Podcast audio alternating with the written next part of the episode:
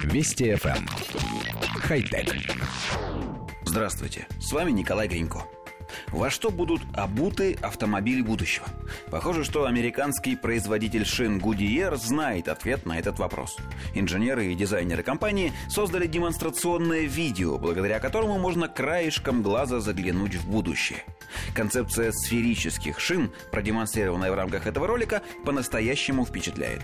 Сферические шины получили название Eagle 360, и шарообразная форма не единственное, чем они отличаются от текущего поколения шин.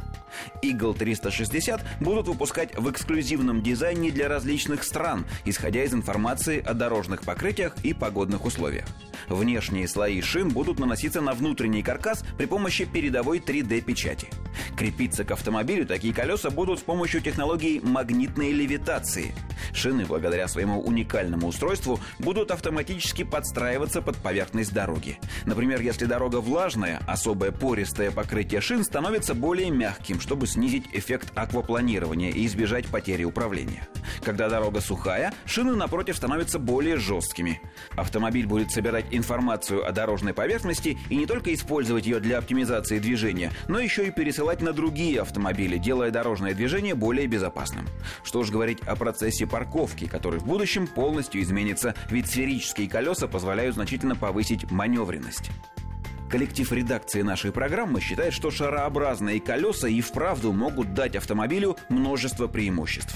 Машина сможет двигаться боком и разворачиваться на месте. Все это очень упростит процесс парковки. Износ шин станет меньше, поскольку увеличится их рабочая площадь.